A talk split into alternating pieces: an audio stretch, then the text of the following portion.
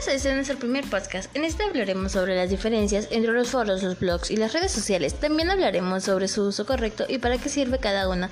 En este capítulo tienen el honor de tenerme a mí como locutora. Me presento, soy Leonel Padilla Gutiérrez y pues empecemos.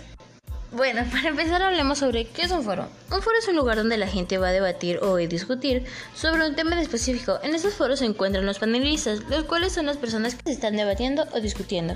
También se encuentran los moderadores, los cuales están para anunciar el tema, hecho, problema o actividad que se va a discutir o analizar, dar las instrucciones que regulan la participación de los presentes, declara iniciado el foro, propone preguntas que despierte interés evita que los participantes se salgan del tema y cierra el foro diciendo con las conclusiones previamente anotadas.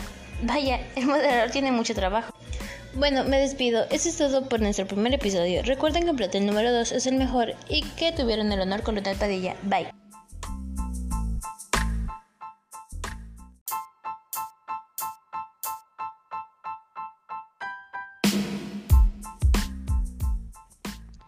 En este episodio hablaremos sobre los blogs, para qué sirven, cómo usarlos y cómo se componen. Comencemos. Empecemos hablando sobre lo que es un blog. Un blog es un sitio web donde una o más personas postean cosas sobre su vida o cosas para informar a la gente que está pasando en distintos lugares. En este sitio podemos encontrar artículos cortos con contenido actualizado y novedades con temas específicos o libres. Los blogs empezaron en sitios en línea donde las personas podían expresar sus pensamientos, fotografías o videos. ¿Qué es un bloguero? Bueno, muchos piensan que un blog es una persona joven con capacidades muy, muy grandes con las computadoras, con alguna inclinación hacia la política y aunque muchos de los blogueros sí encajan en esa descripción, pues en realidad los blogueros no tienen estereotipo definido, de hecho pueden ser de cualquier edad, nivel académico y en distintas profesiones. En estos tipos de páginas no necesitamos experiencia previa. Bueno, pues hasta aquí llegaremos. Gracias por escucharnos. Recuerden que el plantel número 2 es el mejor y que yo soy Jesús Alberto Tobilla Chávez. Nos vemos. Bye.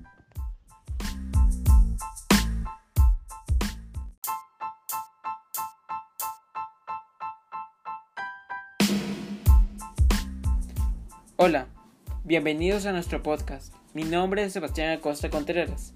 Los voy a acompañar en este episodio en el cual hablaremos de las redes sociales, de cuál es la forma correcta de utilizarlas y para qué sirven. Sin nada más que agregar, empecemos. Las redes sociales es un tema muy extendido, ya que hoy en día hay muchas redes sociales. La tecnología cada vez se hace más grande y hoy nos hace tener las cosas prácticamente en las manos. Para empezar, tenemos que tener en claro qué es una red social. Una red social es un espacio dedicado al ocio. Es el espacio perfecto para comunicarse con otros, compartir aficiones con conocidos, familiares y amigos. También es un espacio donde las empresas hacen marketing. Es muy común que los jóvenes usemos mal estas herramientas, porque creemos que a la gente le importa nuestra vida. Y pues compartimos todo lo que hacemos, y eso está mal ya que le estamos dando información a gente que no conocemos. Y aunque nosotros pensemos que no estamos haciendo nada malo, en realidad hay gente que no tiene buenas intenciones tras el monitor. Así que hay que tener cuidado con qué compartimos.